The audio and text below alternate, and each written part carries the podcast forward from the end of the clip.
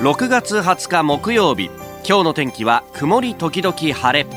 ニッポン放送飯田浩司の OK Cozy up。朝6時を過ぎました。おはようございます。ニッポン放送アナウンサーの飯田浩司です。おはようございます。ニッポン放送アナウンサーの新行市佳です。ニッポン放送飯田浩司の OK Cozy up。この後8時まで生放送ですいやー今日は朝から心拍数が上がりましたね、うん、6月20日、はい、オリンピックのチケットの抽選のその結果が出ると。そうですね、ね、第一次抽選の結果が出るということなんですけれども、あのー、なんかね、えー、メールとかが送られてくるのはまだね今日の昼から夕方ぐらいに、えー、対応するというような話だったんですけれども。そうですね。今日の午前中からはい、夕方頃にかけて順次配信される、ね、ということで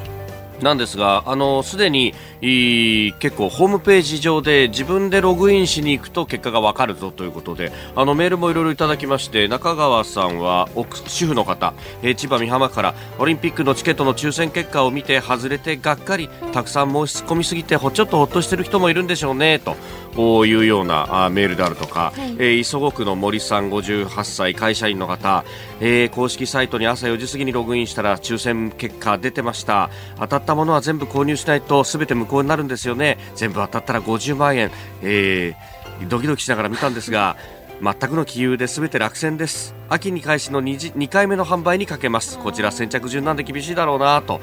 いただいているんですけれども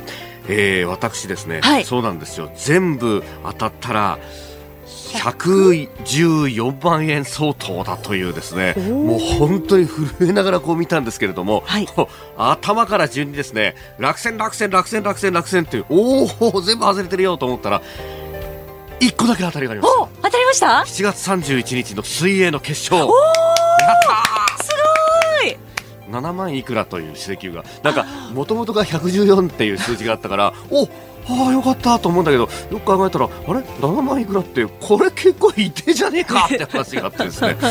限度額を引き上げたりはしなくていいんですけどいや結構いてえなどうしようというね。いやでもよかったですね本当、うん、なんとかなんとかね、えー、えー、ということで、まあ、引きこもごも、今ちょっとね、あの、ホームページはつながりづらかったりもするタイミングらしいんですけれども、はい、まあ、あの、これ、えー、例によってですね、初日は混むんですけれども、なんといっても手続きは7月の頭ぐらいまでやれますんで、まあ、あ様子を見ながら見ていきましょうということですね。はい、あとは、あの詐欺とかそういうのの注意報も出てますんで、うん、それについては後ほどまた、エンタメトレンドアップのところでもね、えー、詳しくお伝えしてまいりますんで、えー、ぜひ、えー、ちょっとね、えーこの盛り上がりに私も乗じてみました。はい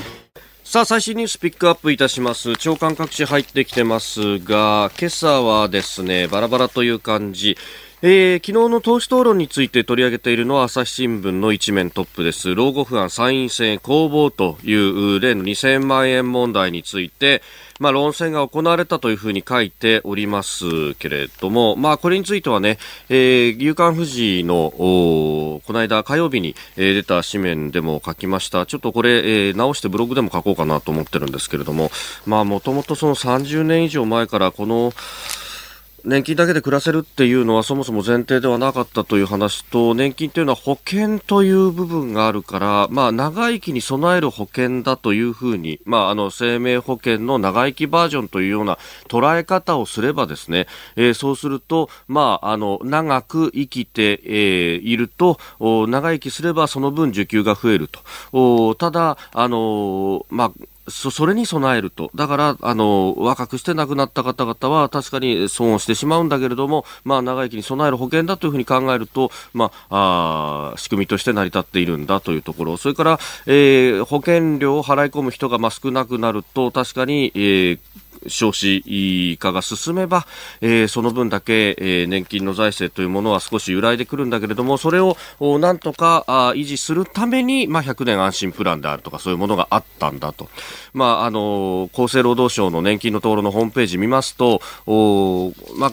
えー、防貧機能というふうに書いてあって、まあ、あの、年がいってから貧しくなって、で、えー、生活が立ち行かなくならないというのをこう補助するためのものなんですよと。だからこれが、えー、メインというわけじゃないというのは、えー、ずいぶん前から言われていることでもあったという話ではあるんですが、まあ、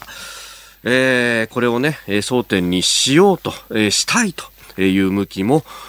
特に、まあ、政権に厳しい、えー立場の新聞だとか、えー、方々にはあるようであります。まあ、これについて、後ほど党首討論については7時台にまた取り上げていきます。で、えー、まあ、他にも様々あるんですが、社会面で大きく出ているのは、昨日の新潟、そして山形、で震度6強6弱というのを記録した地震について、まあ、幸いなことにというか、今のところ亡くなった方は出ていないということですが、20人以上の方が、えー、怪我をされたということであるとか、あるいは、日本海側だって、地震には警戒しなきゃいけないということ、それから新たなこれは活断層だったんじゃないかというような、ことまで、えー、言われております。まあ、昨日も言いましたが、まさに、えー、備えあれば憂いなしと、えー、いうこと、これも肝に銘じなきゃいけないなというところです。えー、それからまあ地震に関連して、これはですね、あんまり、あんまりというか、えー、一般紙、東京で届く新聞には載ってなかったんですけれども、まあ、もっと言うと、ウェブ上でニュースで検索してもなかなか載ってなかったんですが、昨日外務省が報道発表しております、コンゴ民主共和国による日本産食品の輸入規制撤廃というニュースです。あのもう8年以上前になるんですが、2011年3月11日、東日本大震災があった、そして福島原子力災害が起こった。で、えー、それに関連して、まあ、あ放射線の汚染があるんじゃないかというようなことで、えー、世界の国々の中で、まあ、えー、一定の国々がですね、えー、あの当時、日本からの農産品の輸入というのを止めたというのがありました。で、えー、その後、解除を出す国っていうのも一部に出てきてはいるんですが、例えば韓国だったりとか、るいは台湾もですね、今も、実は日本製の、特に福島から上がる水産物だったりとか、あるいは農産品に関して、えー、輸入を止めているというところがあって、で、えー、これというのは私、あの、詳しく取材をしたのと、それから、まあ、いろんな関係者に話を聞いて回ったんですけれども、えー、これは、例えば東大の農学部の先生でずっとこの放射性物質というものが、えー、植物の中でどうやって動きを見せるのかであったりとか環境の中で、えー、山や川、えー、それから海に流れ出る、え、そういうところでどういう動きをするんだっていうのをこう見てきた、えー、詳しく見てきた先生方に話を聞くとですね、えー、まあ、今問題になる放射性物質各種というのは、まあ、主にセシウムなんですけれども、まあ、これというものが、えー、どうやって、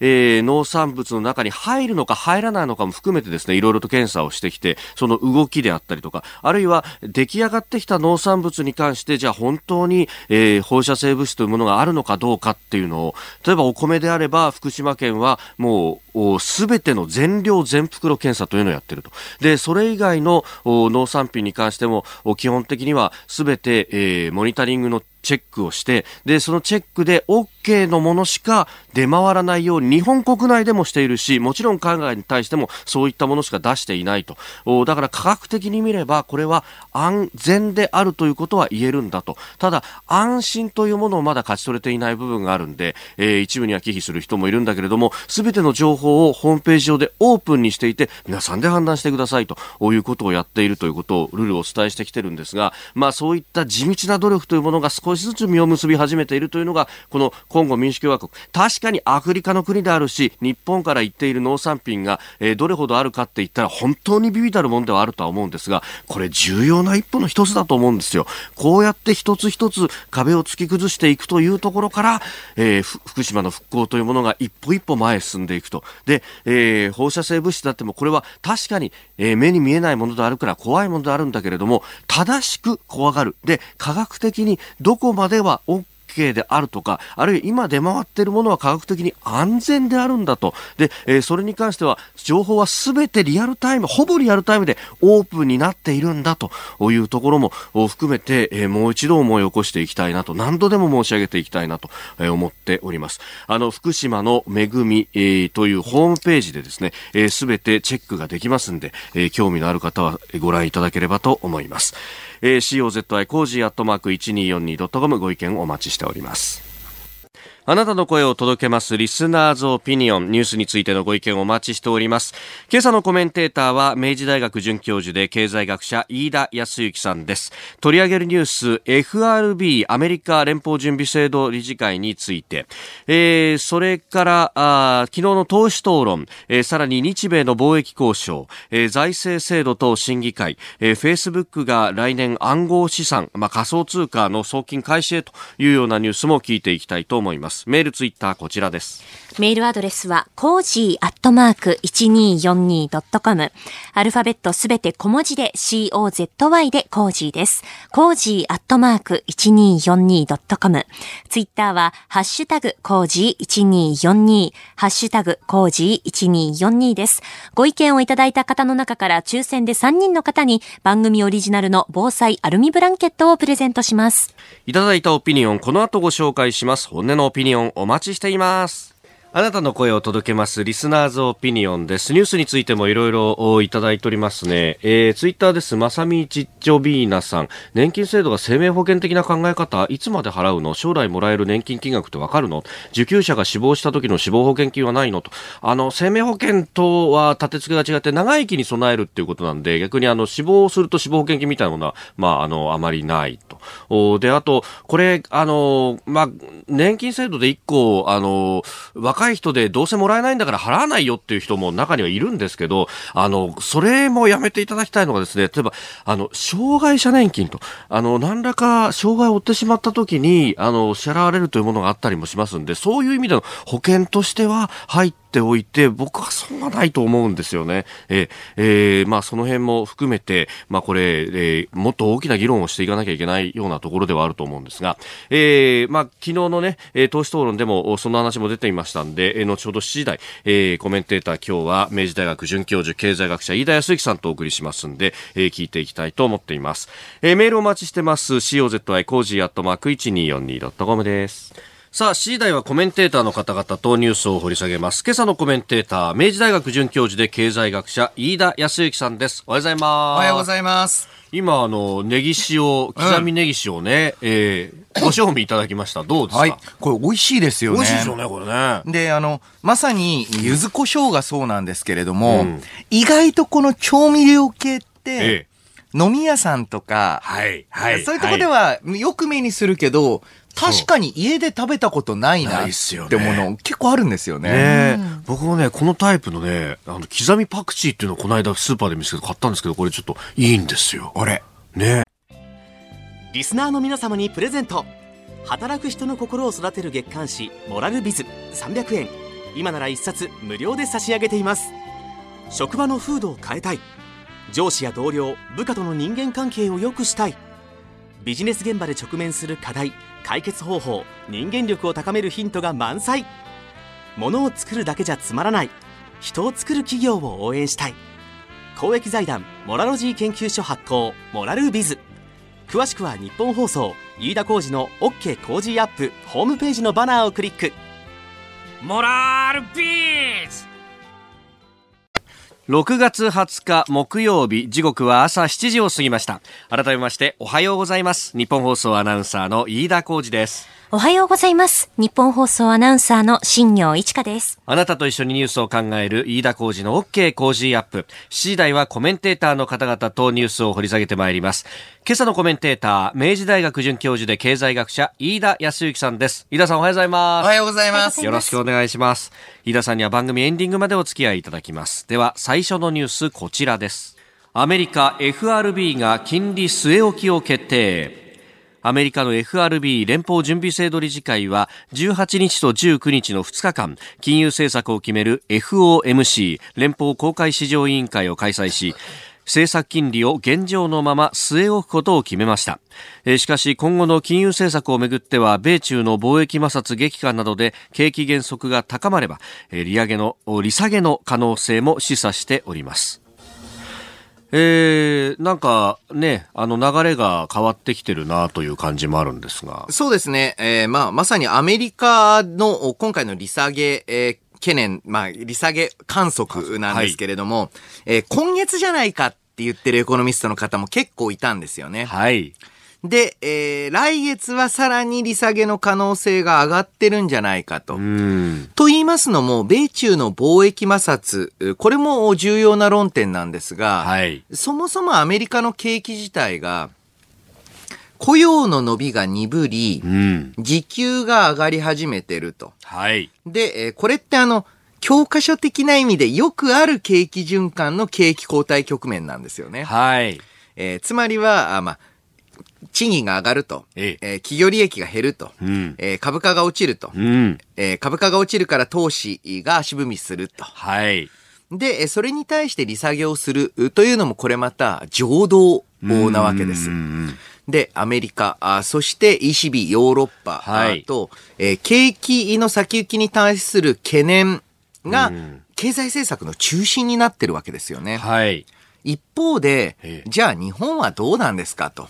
えー、日本はこの今こそ拡張的な、あまあ、金融政策であり、財政政策が必要な中で、はい、その議論全然されてなくないですかと。そうですよね。で、私自身はこの10月の消費増税、非常に心配しておりますと。心配というか、かなり、えー、まあ、革新的に悪くなるであろうと思ってます。はい、それでいいんですかと。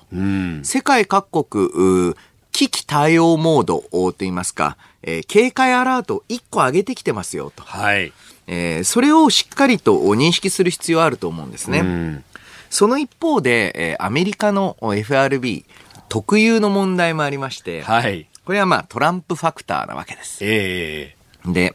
どうもトランプ大統領、金融政策についてですね、随分こまこまと口を出してくるんですよね。うん、ツイッターで書いたりとかね、いろいろ。そうなんです。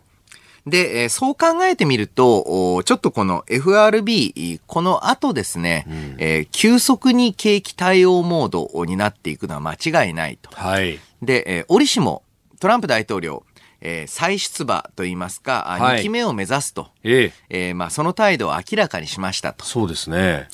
アメリカの選挙の結果って、というかまあ日本もだと思いますけれども、与党の支持、または現職の支持って、はい、かなりやっぱり景気に影響するんですよね。景気から影響を受けるんですよね。はい。だって、えー、多くの市民、国民にとって、何が大切かって言ったら、うん、自分のビジネスがほどほどうまくいってるとか、自分の仕事が確保されていれば、うん、まあ、それ以上はそこまで政治に興味がないですよっていう、まあ、ある意味そこがサイレントマジョリティだったりする。うん、はい。それを取り込めないとなると、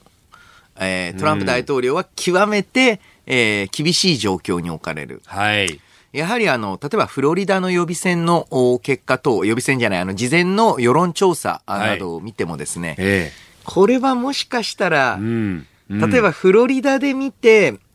バイデンの方が上だったり、民主党のバイデン候補の。方が支持率が高かったりと、えー、これから政治的な意味での景気を見て、当然利下げをしなきゃならない。うんプラストランプ大統領の圧力。はい、これはあのアメリカ緩和方向に向かうと思います。うん。いや、そうなってくると日本緩和せず向こうが緩和だと当然為替レートは円高の方に行きますよね。そうですよね。ですから、あやはりですね、ここはあ消費税について、はい、本当にギリギリになってしまいましたが、考え直さないといけないんじゃないかと思ってます。うんえー、まずはアメリカ FRB 金利据え置き決定というニュースからでした。おはようニュースネットワーク。東京有楽町日本放送キーステーションに全国のラジオ局21局を結んでお届けいたします。時刻は7時11分を過ぎました。おはようございます。日本放送アナウンサーの飯田浩二です。今朝のコメンテーターは明治大学准教授で経済学者の飯田康之さん。取り上げるニュースはこちらです。1年ぶりの党首討論が終了。安倍総理が衆議院解散について頭の片隅にもないと述べる。昨日国会では安倍総理と立憲民主党枝野幸男代表ら野党4党首による1年ぶりの党首討論が行われました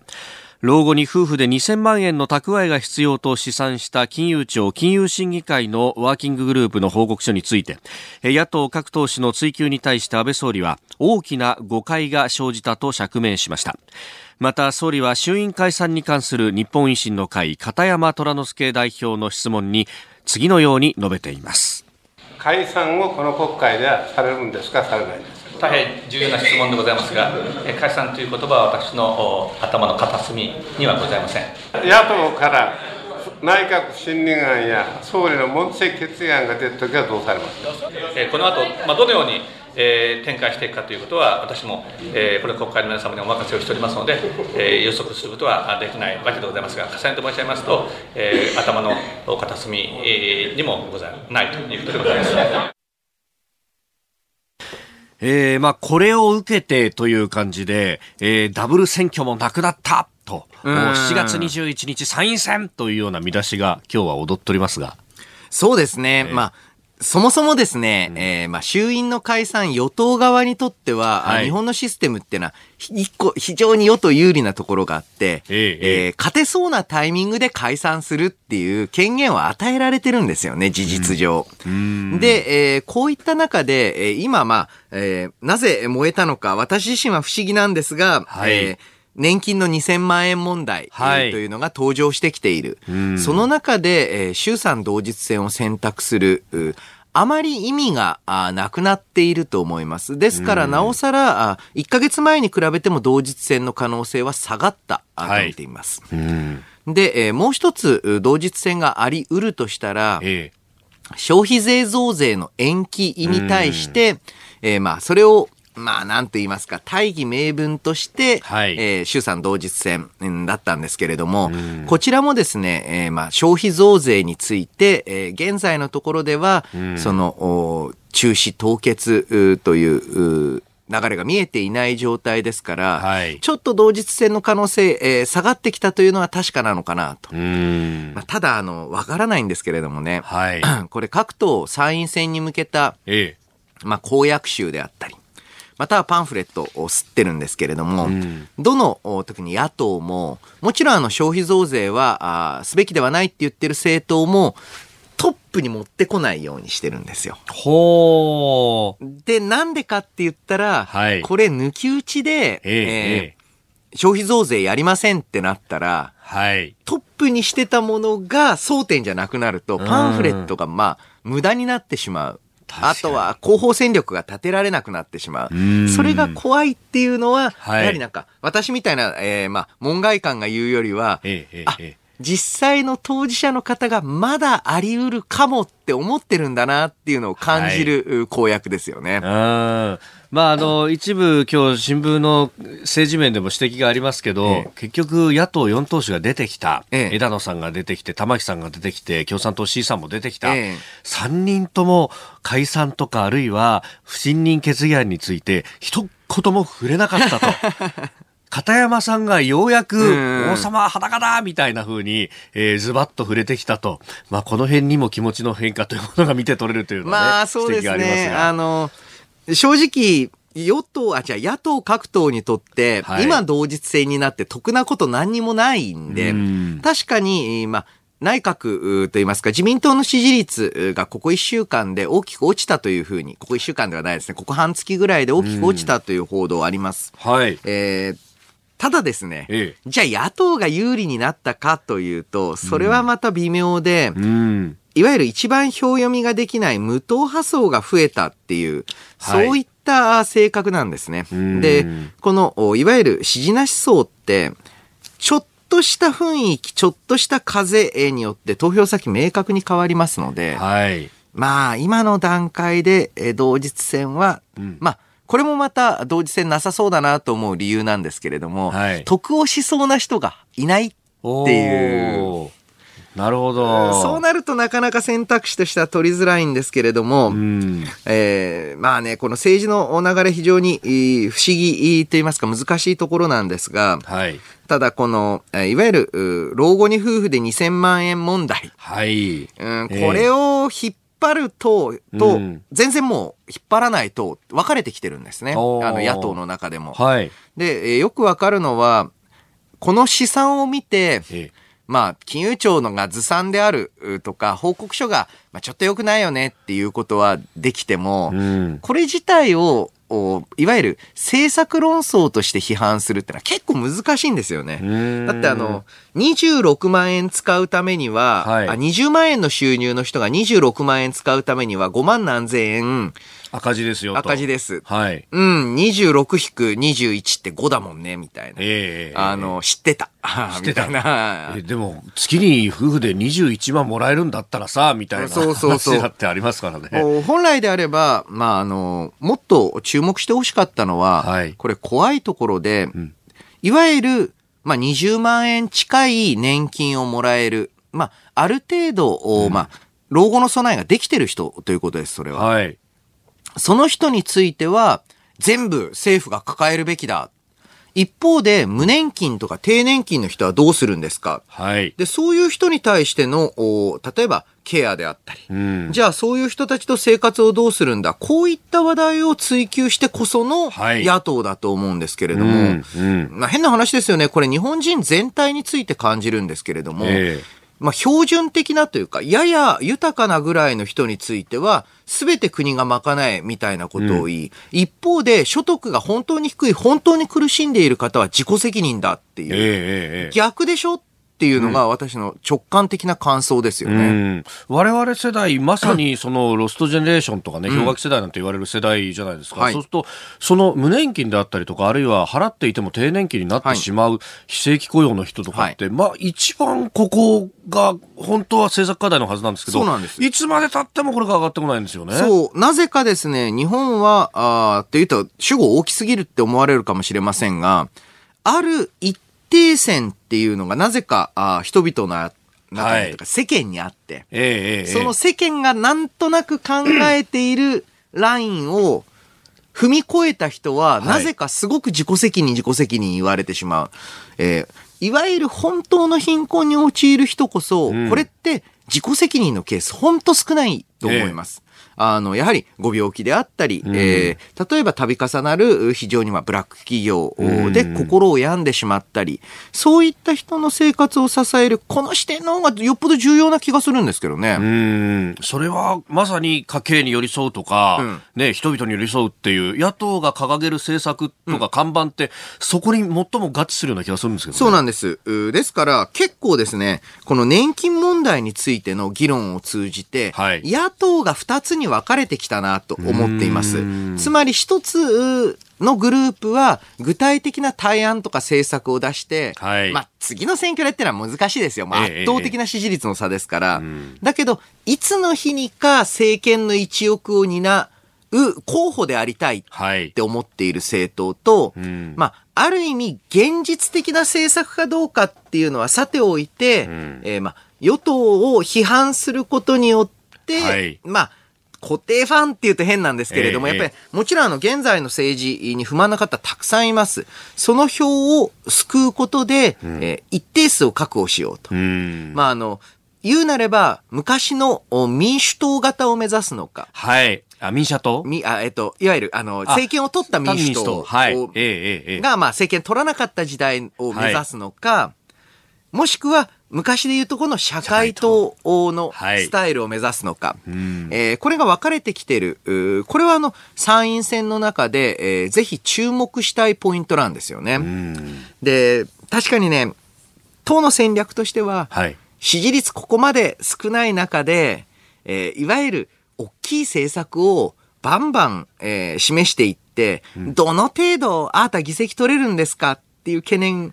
あるはあるんですけど、はい、これを捨ててしまうとですね、えー、そもとそもなんか政治というものの意味っていうのが変わってきてしまいますし、うん、やはりあの、これってあの、自民党の党内の派閥でも同じことが言えるんですけれども、はい、変な話、まあ、天下取ったるって言うと変ですけど、やっぱ最終的には、うん、えー政権党になる、はい、または自民党の派閥であれば総理総裁を出すっていう、それを掲げてないところって、やっぱり士気が高まらないんですよね。うん。まあね、何をもって政治家を目指したのかみたいなこう原点に立ち戻ると、まあ長いスパンでの政策っていうのも出していくことになるとは思うんですけど、やっぱり現実を見ちゃうんですかね、みんな。まあそうですね。やはりあの、えー、実際まあ支持率の動向を見ていますと、まあ各党厳しい状態です。で、そういった中でもしっかりと未来、将来を見据えた選択を、まあ、提言しているところ、そういった野党には注目していきたいですよね。はい、この時間、飯田康之さんとお送りしてまいりました。日本総動機の方、この後も飯田さんにお付き合いいただきます。7時27分です。今朝のコメンテーターは明治大学准教授で経済学者飯田康之さんです。引き続きよろしくお願いします。よろしくお願いします。続いて教えてニュースキーワードです。財政制度等審議会国の財政に関わる重要な事項について有識者が集まり調査審議する。財政制度等審議会は昨日財政運営に関する意見書を麻生財務大臣に提出しました。今年は主に借金の依存からの脱却や高齢化を見据えた社会保障の負担見直し給付の伸びの抑制について改革を求めております。令和時代の財政というような見出しがありまして、令和時代の財政は結局緊縮？みたいな、ね。まあそうですね。で、えー、この審議会の、まあ、意見書というものの性格をよく表していると思うんですけれども、はい、金融庁のワーキンググループの報告書を麻生大臣が受け取らなかったこと、はい、これ話題になってますよね。そうですね。これなぜ話題になるかというと、はい、この審議会が上げてくる報告書や意見書っていうのは、別に何らの決定でもないんですよ。はい。こうすべきだと思いますよ。意見書、うん、こうしてくださいよ、要望書、みたいなものなんですね。はい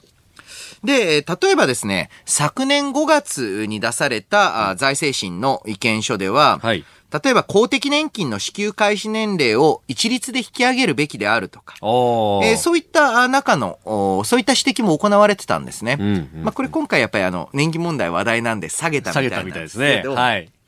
だけれども、別に公的年金の支給開始年齢、引き上げられてないですよね。そうですね。うん、去年、そのね、財政審の報告書出ても、はい。今まで何もしてないですね。あくまで報告書や意見書って、政府に対して、こうした方がいいと我々は思いますなんですよ。だから、それを政権は、政府は受け取って、はい、いいよ、お願いしますって言われたらいいよっていうか、嫌だっていうか。そうですね。そうなんです。だから麻生大臣の受け取らない、つまりあの、そのお願いはなかったことにしますっていうのの意味が、おそらく金融審の先生方も、はてなって感じますし、うん、えー、各野党、形式論としておかしい。うん、つまりあの、それをないことにするということの意味がわからないっていう、まあ実際ホームページまだ載ってますしね。そうですね。えー、ね、PDF 見ることできますからね。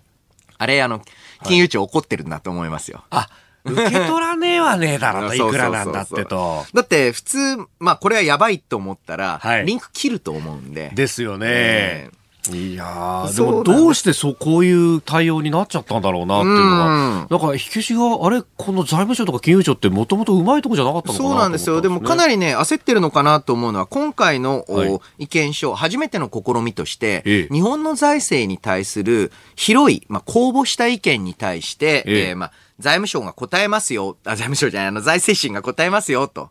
えー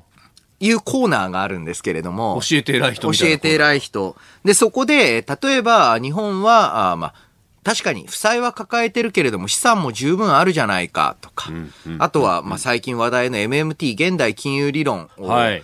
によると、どのこのという意見に対して、逐一反論をしてるんですね。で、正直、全然反論になってないと思う部分も多いんですけれども、はい、こういったところにちょっと財務省としても焦りがあるんじゃないかと。何よりも日本の財政状況が悪い。はい、で、えー、消費増税しなかったら金利が上がって、えー、日本経済が、また日本の財政が危機的状況に陥る。っていう、だから増税が必要であるっていうロジックで、え戦ってきたんですけれども、はい、どうもですね、ここ5年間、えー、税収も随分増えました。うん、えー、そのおかげで日本の財政正直危機的であるというふうにみんなが一致できるほどには悪くなくなってきちゃったんです。まあ、いやいや、いいことか。あの、その、悪くなくなってきたんです、ね。えー、えー、で、えー、さらに消費税については世界中の、まあ、元 IMF のチーフエコノミスト、はい、そして世界的な経済学者であるオリビエ・ブランシャールからも、これはまあ、あの、行うべきではない。今はむしろ財産拡張すべきだし、その危険性は小さい。提言が上がってきた。うん、なので、今まで依拠してた議論っていうのが、ちょっと崩れてきてるっていう焦りから一連の、まあ、あまり上手とは言えない対応。出てきたんじゃないかなと思います。なるほど。え今日のキーワード、財政制度等審議会でした。えー、メールやツイッターニュースについてもいろいろいただいております、えー、党首討論での消費税についてですね虹色カタツムリさん、大田区の方ですが、えー、ダブル選はないと明言された総理ですがこのままでは消費税アップ是認できない自民党の支持者の離反が防げないんじゃないでしょうか、うん、周りの自民党の支持者たちの声を聞くと野党への支持までは認めないもののこのままこのままの状態ですんなりと自民党を支持するという気持ちはないそうです。勇気を持って解散ダブル選挙消費税5%まで決断する必要があるんじゃないでしょうかと。いやそう思いますね。えー、やはりですね、この自民党へのと言いますか、安倍内閣への支持って、かなりの方が、経済を良くしたとまで言えなくても少なくとも最悪の状態を脱すること、うん、その力、経済についての、まあ、状況改善をもって支持していると。はい。じゃあこれで景気悪くなったら、うん、それはどういう理由で、えー、まあ支持するんですかと。はい、うん。なかなか難しい局面ですね。うん7時43分です。お送りしております日本放送飯田浩二の OK 工事アップ。お相手は私日本放送アナウンサー飯田浩二と新業一華がお送りしています。今朝のコメンテーターは明治大学准教授で経済学者飯田康之さんです。飯田さん引き続きよろしくお願いします。よろしくお願いします。続いてはここだけニューススクープアップです。この時間最後のニュースをスクープアップフェイスブックが来年暗号資産の送金開始へ。アメリカの交流サイト大手フェイスブックは18日暗号資産を使った送金などの金融サービスを来年2020年に始めると発表しました。この暗号資産はリブラと呼ばれ低コストの金融サービスをスマートフォンのアプリなどで簡単に利用できるようになるということです。あの、昨日の朝日新聞が一面トップでこれを伝えていて、結構大きく取り上げていたんですが、はい、それをね、紹介した時も思ったんですよ。ええ貨幣についてって飯田さん本書いてたじゃん。ああ、ありがとうございます。ぜひ聞いてみたいと思ったんで。いや、あの、今回のフェイスブックのは、まあ、新たな、まあ、暗号通貨の発行、はい、ちょっと特徴がありまして、ええー、これまで何と言っても、こういった暗号通貨、暗号資産の代表、ビットコインですよね。はい。で、ビットコインの場合は、うん、えー、中央、つまり発行責任者がいなくて、はい、その価値っていうのはなんでみんなビットコインを使うかって言ったら、うんうんうん、なぜかビットコインを買う人がいるからだと。はい。なんで買うのかっていうと、うんうん、他に買ってくれる人がいそうだからだと。じゃあその人はなんで買ってくれそうなのかって言ったら、その人がまたって言って。別の人に売るかもと。そう。ただ単に、その信用といいますか、はい、予想の連鎖反応だけで価値が維持されてたんですね。はい。えー、だからこそ非常に新しい仕組みだというふうに言われていたわけなんですけれども、実はこの仮想通貨、暗号通貨、あの、一番重要なポイントっていうのは、はい、その送金送ったり、まあ、受け取ったりっていう記録を、うんまあ、ブロックチェーンと呼ばれる方法で、はい、つまりはそれが正しいのかどうかというのを、外の別の、うん、まあ、ユーザーたちが確認チェックすると。はい、その確認チェックによって、正しい送金とか、受け取りができるようになるって、こっちの仕組みの方だけだった。はい、むしろ、根本的な価値がなくて、人が受け取るから受け取るっていう状況は、ビットコイン、価格乱高下を通じて、うん。はい、むしろですね、こんなに値段が乱高下するものを取引に使いたくないっていう動き、こちらの方になってきたんですよね。はい。だからこそ、この Facebook が新たに発行するリブラは、100%準備資産というのを持ちます。うん、100%準備資産。つまりは、例えば、100億円国債を買って、100億円分のリブラを発行する。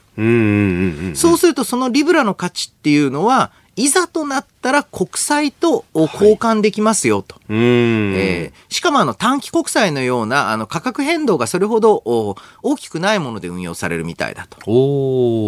そうすると価値は安定していると。まあいろんな国の国債を混ぜるっていうふうに言ってるんですけれども。はい、だからこそ何をこれ狙ってるかっていうと、えー、貨幣を発行することによる利益を狙ってるんじゃなくて、ええこれあの100%資産を準備してますから特に利益出ないわけです。ただその送金の時の手数料とか、はい、またはそういったまあプラットフォームサービス、つまりはお金のやり取りをできるサービスを、まあ、いろんな企業とかお店が使うわけですよね。はい。そしたらそこに広告が載るって素晴らしいじゃないですか。ああ、そっちの方で稼ぐ。こういった方で稼ぐ。だからこそ結構普及する可能性があるなと思ってる。まあ、ただちょっと Facebook 自体はこの情報の機密性、えーはい。